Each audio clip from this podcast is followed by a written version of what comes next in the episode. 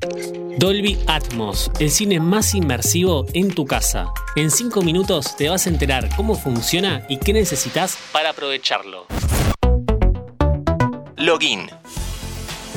Hola, ¿cómo estás? En las últimas décadas, el sonido en casa fue mejorando para acercarnos a la experiencia de una sala. Hoy contamos con un catálogo online mayor con más servicios de streaming que de a poco están ofreciendo audio en un formato un tanto desconocido, Dolby Atmos. ¿Cómo funciona este sistema de audio 3D? ¿Qué tan complicado es implementarlo? ¿Vale la pena gastar mucho por un equipo compatible?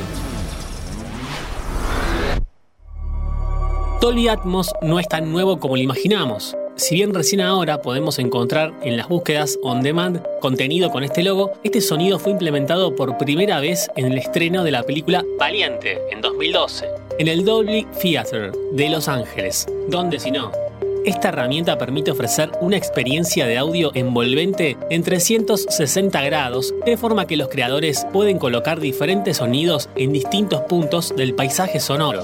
En videojuegos o en el cine permite darte mayor información de lo que pasa a través del sonido, permitiéndote saber de dónde viene cada uno de estos.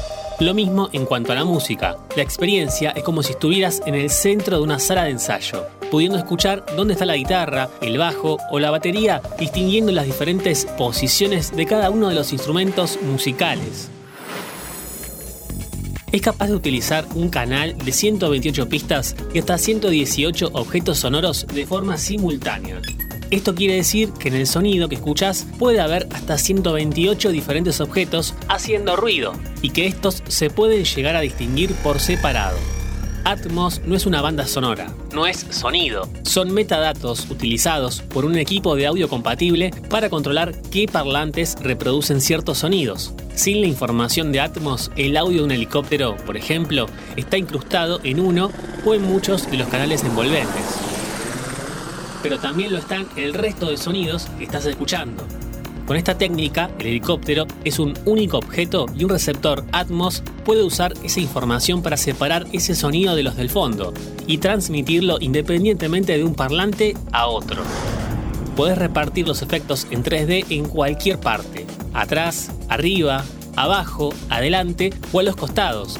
Esta información se superpone a las señales de sonido envolvente existentes, por el momento, Dolby Atmos solo puede hacer esto con dos tipos de sonido, Dolby True HD y Dolby Digital Plus.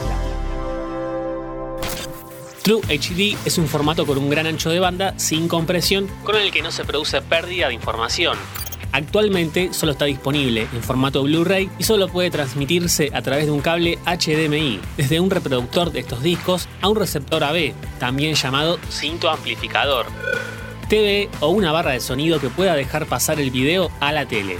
La combinación de Atmos y True HD es el mejor sonido envolvente que puedes tener en tu casa. Dolby Digital Plus es un formato comprimido de menor ancho de banda que está optimizado para su uso con servicios de streaming. Dolby Atmos sobre Dolby Digital Plus es la forma en que la mayoría puede experimentar este sonido espacial.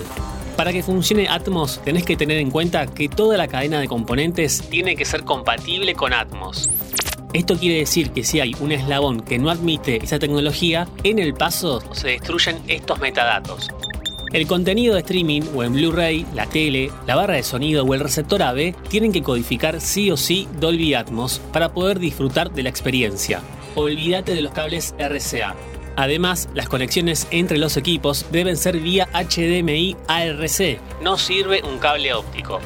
Fíjate si una de las entradas de tu equipo de sonido y tu tele dice ARC.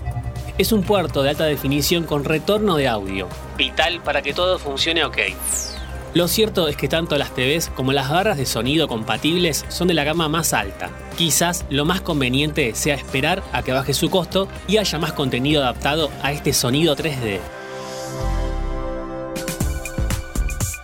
Como siempre, te invito a que nos sigas en Spotify para más noticias e historias de tecnología y videojuegos. Esto es Login. Mi nombre es Lean Jiménez y nos vemos en la próxima partida. Antes de deslizar para continuar con tus podcasts favoritos, seguí a Interés General en nuestro perfil de Spotify.